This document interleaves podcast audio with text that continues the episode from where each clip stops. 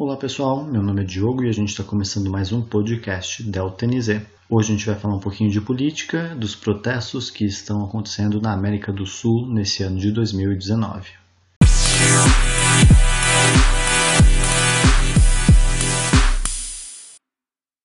Como hoje a gente vai falar de manifestações, protestos e tudo mais, eu achei interessante trazer a origem de uma palavra muito conhecida nossa, principalmente depois das manifestações que a gente teve aqui no Brasil lá em 2013. Se eu não me engano, foi o Datena, né, o famoso repórter brasileiro, que nos seus programas semanais, à tarde, ele fez aquela infeliz pergunta se você era a favor de manifestação com baderna. O resultado foi interessante, né? Eu lembro que Bom, quando você faz uma pergunta assim, você já você está induzindo a pessoa a responder que ela é contra esse tipo de manifestação, né? Ah, então a pergunta feita naquele telejornal foi exatamente essa. Se é que a gente pode chamar aquilo de telejornal, né? Ah, foi exatamente essa. Você é a favor de manifestação com baderna? E por incrível que pareça, né, as pessoas uh, em peso votaram que sim, elas eram a favor de manifestação com baderna. E no meio dessa desse, desse programa, o Datena acabou suavizando o discurso dele. Né? Ele tinha claramente um discurso anti-manifestações e acabou mudando seu discurso para um discurso mais ameno, né? um pouquinho até pró-manifestação, falando: ah, nossa, o povo está cansado, tá vendo? As pessoas estão dizendo que são a favor desse tipo de manifestação.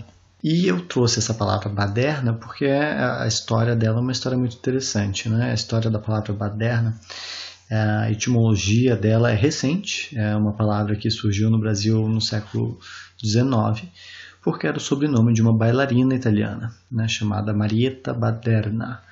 E a Marietta Baderna, ela vivia na Itália durante muito tempo, se tornou bailarina lá e ela viveu numa época cheia de manifestações na Itália, onde havia muita disputa pelo uh, disputas civis dentro da Itália, né, pela unificação, uh, grande parte do território italiano não era o que a gente conhece hoje como Itália. Uh, fugindo dessa, desses conflitos civis, nos quais a própria Marieta dizem que uh, estava envolvida, é, ela e a parte da família vieram para o Brasil, para o Rio de Janeiro, onde ela continuou tendo a vida dela de bailarina, fazendo uh, apresentações, fazendo dança e a dança dela aqui era um pouquinho diferente da dança que ela tinha na Itália, né? Ela se deixou influenciar pelos ritmos e pela cultura brasileira, trazendo inclusive influências africanas para sua dança, coisas que eram vistas com um certo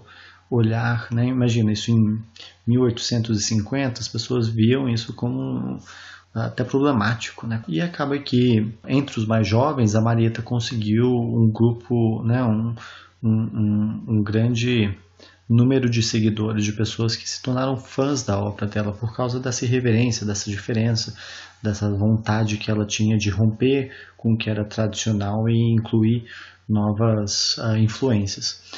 Esse grupo, muitas vezes depois da, da, das apresentações, saía pelas ruas declamando o nome da, da, bailarina, né, Baderna. Então essas pessoas acabaram se tornando os baderneiros, né, e o próprio nome da bailarina virou sinônimo de barulho, de confusão, de pessoas né, uh, fazendo bagunça em locais públicos.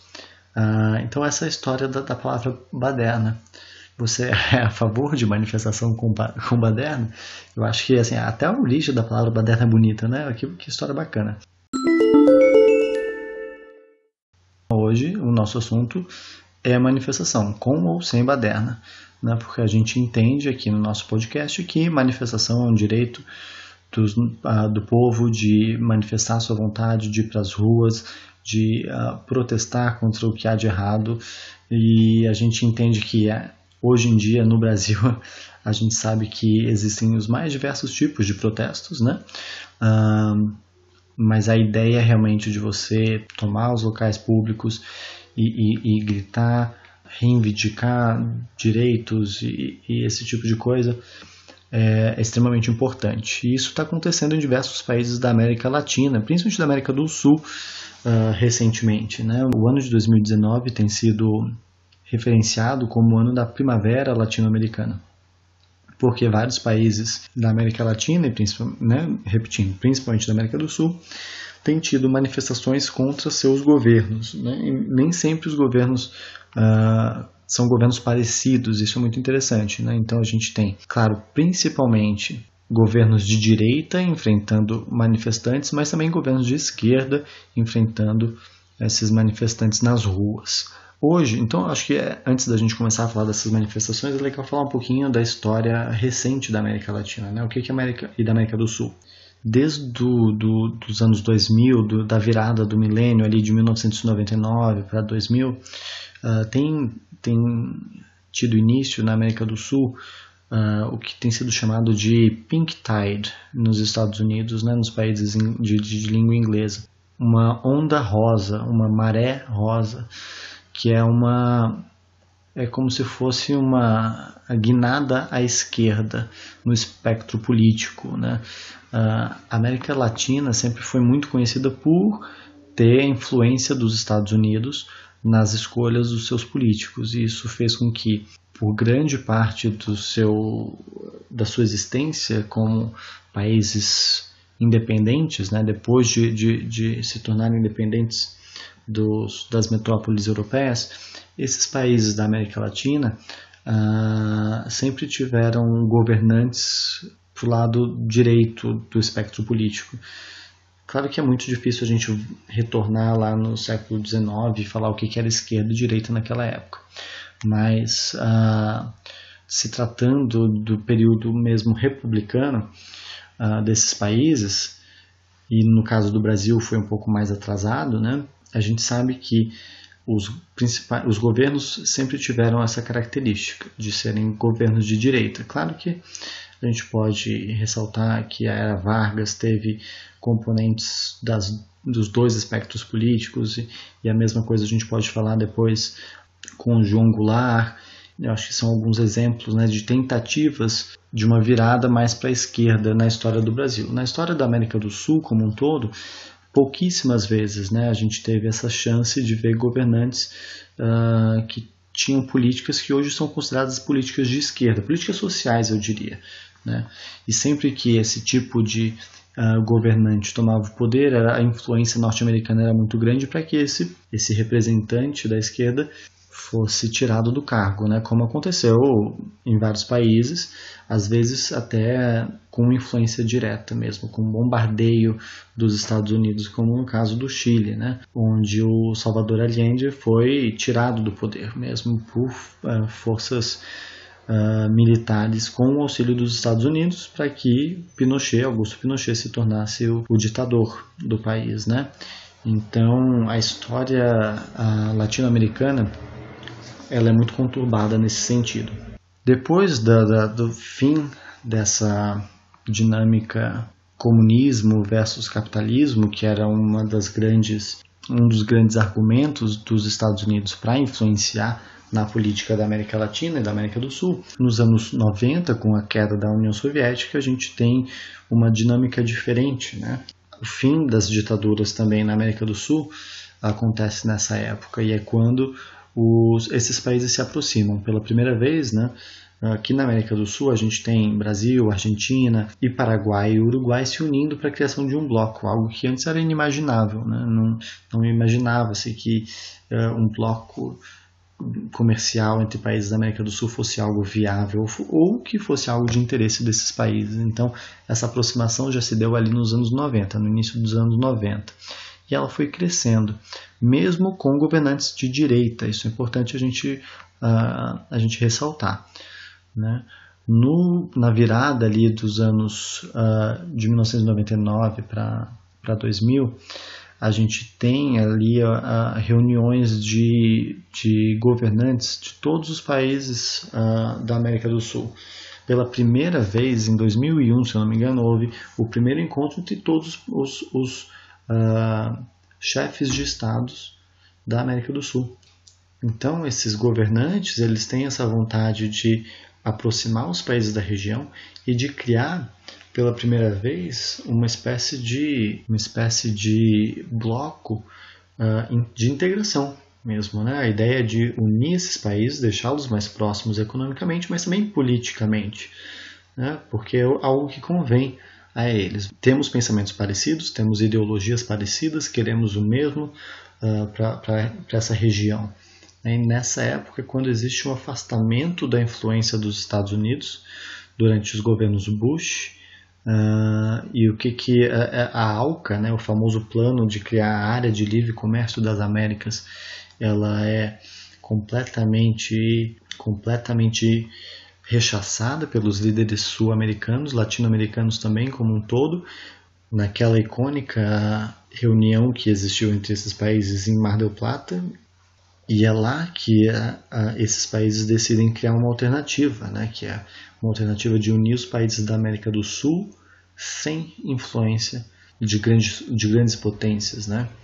Uh, é uma América do Sul que visa a América do Sul. Isso é, é, é um fenômeno incrível. Né? Eu acho que como sul-americano, como latino-americano, uh, eu, eu acho que essa tentativa de criar uma identidade, de se tornar independente, de mostrar que existe um valor na nossa economia, na nossa forma de viver, que ela não precisa exatamente copiar ou, ou se render às formas econômicas de uh, das grandes potências, né, de se tornar um quintal das grandes potências, ela é muito, ela é muito interessante. A gente pode citar o exemplo do México, que logo após o NAFTA, né, a área de livre comércio da América do Norte, ele se tornou muito mais dependente dos Estados Unidos do que ele já era. Ele já era um país cuja economia dependia muito dos Estados Unidos, mas depois dessa área de dessa, desse tratado de livre comércio assinado entre Estados Unidos, Canadá e México, o México uh, se tornou realmente né, 90% das exportações do que era produzido no México era vendido para os Estados Unidos e, e praticamente o mesmo que era importado né, de fora do México também vinha do, do, dos Estados Unidos. Era uma dependência muito grande. Então, quando você tem aí quando surge um presidente uh, como Trump, né, e ele ameaça os mexicanos, ele tem muito poder para ameaçar os mexicanos, para ameaçar o governo mexicano, porque ele hoje o governo mexicano ele é completamente dependente das políticas econômicas dos Estados Unidos.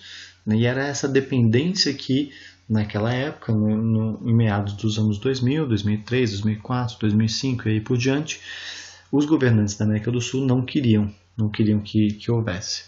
Claro, a gente sabe que essa onda à esquerda durou basicamente aí uma década e meia, duas décadas, né, quase lá em meados dos anos 2010, em 2015, 2016, 2017, esses governos de esquerda vão caindo, né? A gente tem né, o impeachment, golpe da presidenta Dilma no Brasil, a gente tem algumas de outras formas democráticas uh, essa troca de, de poder, né, que não foi o nosso caso, mas na Argentina a gente tem a eleição do Macri, a gente tem a volta de governos de direita no Chile, a gente tem né, mais recentemente outros países que estão perdendo também os governos que antes eram de esquerda. A gente, isso acontece rapidamente no Paraguai, é um dos primeiros a perder esse governo de esquerda, que era o Lugo. Uh, e recentemente a gente teve a, a, a eleição de um governo de centro-direita, direita basicamente no Uruguai, e a gente teve também, a gente teve agora o golpe militar na Bolívia, né, que tirou o Evo Morales do poder. Já chegando agora em 2019, o que, que a gente tem visto? Né? A gente tem visto uma série de manifestações nesses países da América do Sul e até em países da América, da América Central também. Na América do Sul, eu acho que o país mais. Né, as notícias principais chegam do Chile. O Chile hoje é governado pelo Sebastião Pinheira. Ele é um governo de direita, né, ele era da oposição no governo da, da Bachelet, que era o governo anterior. Uh, e desde o final da ditadura chilena, uh, no Chile não existe reeleição, são mandatos de quatro anos. Então, isso acaba fazendo com que exista uma troca de poder muito grande. Né? Tá? ora o governo de direita, ora o governo de esquerda. Eles têm se intercalado no poder mais ou menos desde o início dos anos 2000. Mas antes disso, né, a gente sabe que com a ditadura do Augusto Pinochet no Chile, houve a implementação de um governo neoliberal. Né? A gente é, é muito conhecida a experiência neoliberal chilena. Isso trouxe consequências graves. Né? Muitas pessoas vão argumentar que, nossa, mas o Chile é um dos países mais desenvolvidos da América do Sul.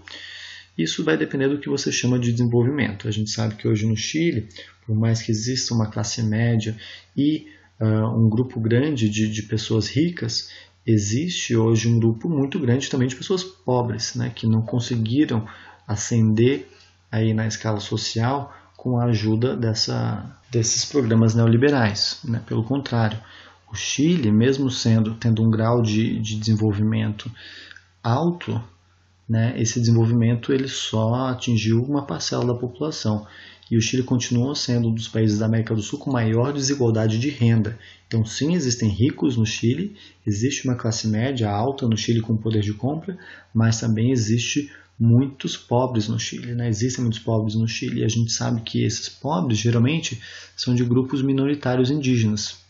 Né? Então, os Mapuche, principalmente, são dos grupos mais atingidos. Durante muito tempo, uh, os chilenos se acostumaram a viver esse tipo de, esse tipo de, de situação, que acabou fazendo com que, agora em 2019, ah, claro, a gente já tem protestos de estudantes no Chile desde assim, de vários anos atrás, reclamando do alto custo da educação. E esses uh, estudantes vêm se protestando ano após ano. Mas são protestos muito focados nisso, né, na educação. E esse ano estourou no Chile uma onda de protestos uh, após o anúncio de que o valor das tarifas do metrô, do transporte público da região metropolitana de Santiago iria aumentar. As pessoas foram para as ruas contra esse aumento, mas claro que essa foi a primeira pauta de muitas né, das manifestações. E o que, que aconteceu? Né? Esses manifestantes uh, têm pedido cada vez mais que as políticas uh, neoliberais sejam extinguidas, né? que uh, você possa se aposentar mais cedo com um salário mais digno, que você tenha acesso à educação de qualidade de forma barata ou gratuita, de preferência, de que os uh, grupos minoritários sejam uh, observados com mais cuidado no Chile. Né? Então você vê a bandeira Mapuche aparecendo nesses protestos, né? você vê estátuas de colonizadores sendo derrubados. É como se aqui no Brasil a gente tivesse uma estátua do Pedro Álvares Cabral, que durante o protesto as pessoas vão e derrubam porque aquele, aquela estátua é sinônimo da colonização, é sinônimo do atraso, é sinônimo da exploração dos povos indígenas, é, é de, do genocídio e da escravidão que houve né, com, com, esses, uh, com relação a esses povos. Então, isso é, é muito. É, é, a primeira vez que isso acontece no Chile dessa forma com, com a qual está acontecendo, e ela tem mudado mesmo o aspecto político do país. Né? Coisas muito parecidas aconteceram em outros países. A Colômbia ela foi um dos países que não foi atingido de forma muito ampla pela maré vermelha né, de governos de esquerda ela sempre teve governos de direita e o governo de direita atual também está sofrendo protestos, está sofrendo uh, com as manifestações das pessoas indo para as ruas cobrando uma qualidade de vida melhor, cobrando novos uh, um olhar um pouco mais cuidadoso para com, com, as minorias e, e, as pessoas mais pobres que mais sofrem com as políticas neoliberais desse país. Isso acontece também uh, protestos mais pontuais aconteceram no Equador e no Peru recentemente. Né? Só que o contexto do Equador é um pouquinho mais complexo, um pouquinho diferente, porque o Lenin Moreno ele foi vice-presidente do Rafael Correa. Né? Então, quando ele concorre para presidente, ele, ele vence em 2017, mas logo depois das eleições ele muda a política dele, se distancia bastante do, do legado de esquerda do Rafael Correa e começa a fazer mudanças muito neoliberais na economia. Uh, e essas mudanças neoliberais têm sido alvo dos protestos uh, que têm ocorrido no, no Equador.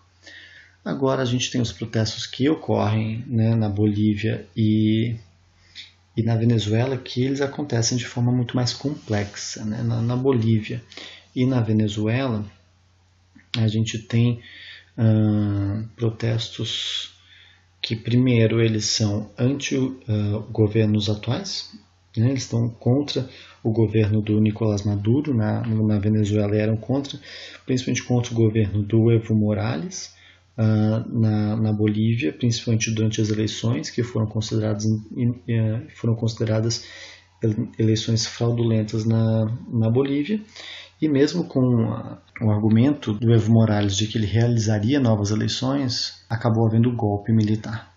Né? E ele foi tirado do poder. Com a retirada dele do poder, os protestos se tornaram protestos pró-Evo Morales, principalmente do povo indígena, né? nas cidades ali de La Paz, El Alto, na Bolívia, protestando contra o golpe militar. A situação da, da, da, América do Sul e da América Latina como um todo, e aqui eu estou deixando de lado vários outros detalhes e várias outras questões que em 20 minutos, 25 minutos eu não vou conseguir discutir. Mas eu queria só uh, trazer um pouquinho do histórico, porque eu acho que a gente fala, puxa, olha, protestos no Chile, protestos na América do Sul, o que está acontecendo?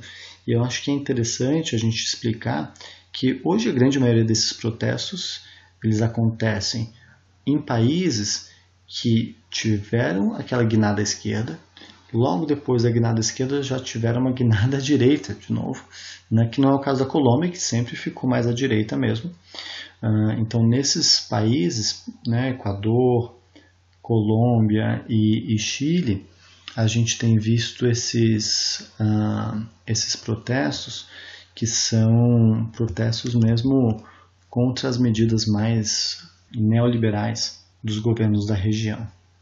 Agora, no caso dos protestos que aconteceram, na, que acontecem na verdade na Venezuela e na Bolívia, a gente tem situações um pouco mais complexas, né? Protestos que são de ambos os lados, muitas vezes contra o governo de esquerda, mas às vezes também tentando favorecer esse governo de esquerda, principalmente no caso da Bolívia, né?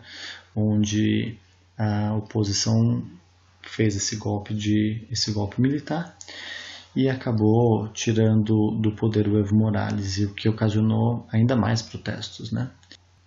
De qualquer forma, eu acho que é importante a gente, né, em um outro momento, fazer um debate um pouco mais a fundo sobre esses protestos, entender qual que vai ser a, a, influência desses protestos no futuro político desses países, mas sempre levando em conta o histórico deles, né? Qual que é a história da América do Sul? O que, que já aconteceu nesses países ao longo dos anos, das últimas décadas principalmente, porque isso é completamente relevante para a gente entender o porquê que esses protestos estão acontecendo hoje. Então, pessoal, por hoje era isso.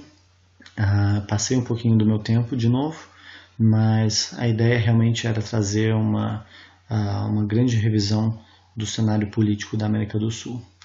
Uh, vamos falar mais sobre política, vamos falar mais sobre cinema, vamos falar mais sobre linguagens nos próximos episódios. Eu aguardo vocês. Um grande abraço e até mais.